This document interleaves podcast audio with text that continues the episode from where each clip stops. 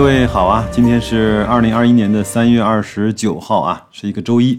我们今天呢，继续来去分享啊段永平投资访谈录的部分。时间啊，是优秀企业的朋友，是平庸企业的敌人。你可能认为这个原则呢平淡无奇，但我呢是通过深刻的教训才学习到的。这句话不是我说的，也不是老段说的。这句话呢是巴菲特在二零一五年三月的二十六号说的。段永平说呢，封仓十年的标准是一个很好的思路，选股的时候就应该这么想。封仓十年呢，其实是给底企业定性，定什么呢？就是要告诉自己这是一家好公司。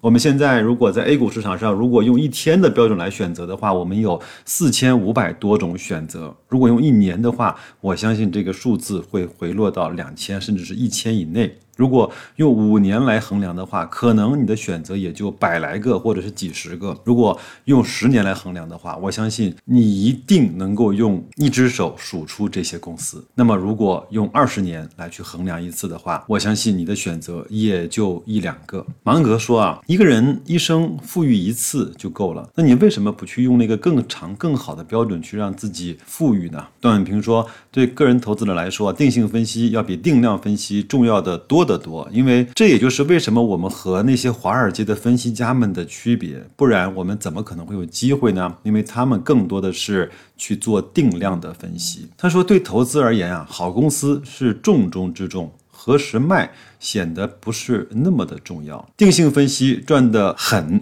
定量分析赚得稳，这是巴菲特在给合伙人的信中的一句话。定性分析啊，其实是真正利润的最大的回报。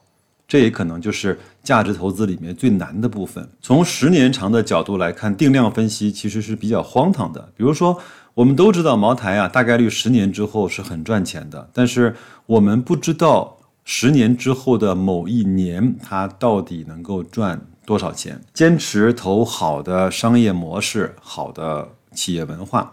好，这些公司呢，大概率会有好的回报的。而这种投资的方法呢，让人很愉悦，也不需要整天瞎操心。投资人每次做投资决定的时候呢，如果想一想是十年、二十年的事情，最后的结果呢，很难不好。要找到自己能够想清楚的十年、二十年的公司，却是非常不容易的。那么一生有个十次八次这样的机会也就够了，我觉得哪需要这么多，两三次就够了。接下来呢，老段又重点谈了一谈你在投资的时候应该去拥有一个拥有公司的心态。这个呢，其实白老师真的认为非常的重要。如果各位你没有在商业领域去工作过，或者说你没有真正的去拥有过一家公司，你是很难体会到这一点的，特别是很难深刻的体会到。我跟我的一个朋友说过，我说哪怕你去投资一个三五万的小面馆，都会很大程度上帮你去理解什么叫真正的拥有一家公司。因为你在这里面投的钱、赚的钱、亏的钱、运营的收入和所有的竞争，你都是真真实实去感受得到的。所以呢，段永平说，很多人都说我们要用去拥有公司的心态去买股票，但是实际上大多数人的。做法还是停留在口头上，一到关键时刻就会掉链子。什么是关键时刻？就是当股价下跌，你被套的时候，就是关键时刻。那个时候呢，你一定会认为你买的是那个价格，而不是那个公司。接下来呢，他又谈了这种长期持股和价值投资的关系啊。他说，价值投资呢，就是应该长期持有的说法，其实是对价值投资最大的误解。长期持股不等于价值投资，但是呢，价值投资往往一般的表现都是长期持股。长期持股呢，是在买对股票的前提下才成立。价投的风险呢，不比开车出门大；投机的风险呢，也不比去赌场小。最危险的可能是那种一知半解，比如号称你知道价投的原理，那却选择了一个可能不太对的。公司去长期的持有，结果买错股票又坚持长期持有，那是最大最大的风险。很多人只是在被套的时候才想起来去长期持有。我的一些朋友，包括一些非常好的朋友，在买了一些他并不是特别理解的公司上花了很多的钱。那他有时候呢被套了百分之四十，甚至是腰斩的时候，他问我该怎么办。那我说。你如果对这个公司很有信心的话，你可以在这个时候在底部再去买一些，去平摊一下你的成本。或者是你就认错出局，这个时候呢，最魔性的部分来了。我的很多朋友他既没有在底部的时候去补仓，因为他下跌了百分之四十五十之后，已经颠覆了他对这家公司的认可和理解。何况他在买的时候也并不是很了解和很信任这家公司，他也没有认错出局，因为你知道人要去认错是很难的一件事情。很多人呢就在这个。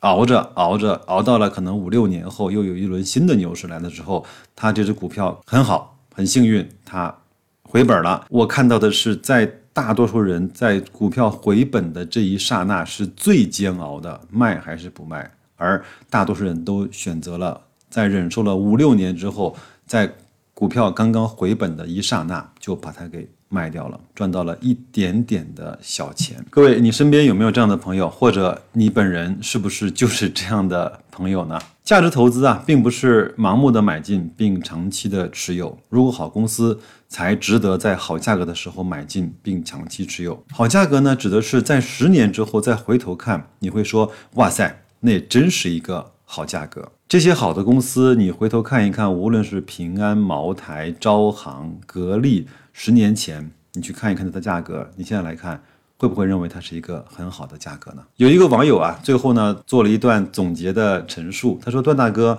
在两年前就说过，要以拥有十年这个公司的心态来去对待股票。我呢一直都停留在字面的理解上，今天就突然悟到了。假设今天就是你拥有公司十年之后的那一天，公司会发展成什么样？”这样的话呢，对选股就豁然开朗了。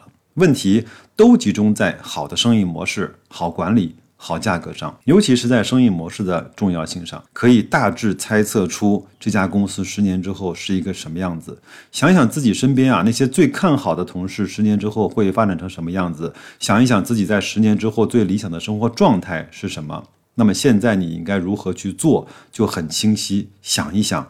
真的很有意思。最后呢，段永平说了一个他非常有意思的词，叫“守正出奇”啊。我知道很多朋友都知道这句话呢，是出自于《孙子兵法》，叫“凡战者，以正合，以奇胜”。段永平说，他的理解呢是要守正。不出奇，因为当你想着出奇的时候呢，你就很难守得好正；当你甘愿一直去守正的时候，你就很难不出奇。这句话有点拗口，我不知道各位能不能理解。那如果说不理解的话，可以再往前去翻一系列的这种复听，值得段永平在“本分”这个词的解释上，其实对这个做了大量的诠释。在以前呢，我陪孩子打羽毛球和乒乓球的过程中呢，他经常会给我展示一些。叫花活那个时候呢，我就给他讲这个道理，就是花活呢，都是在非常扎实的基本功之下去展现出来的一点点的小出奇。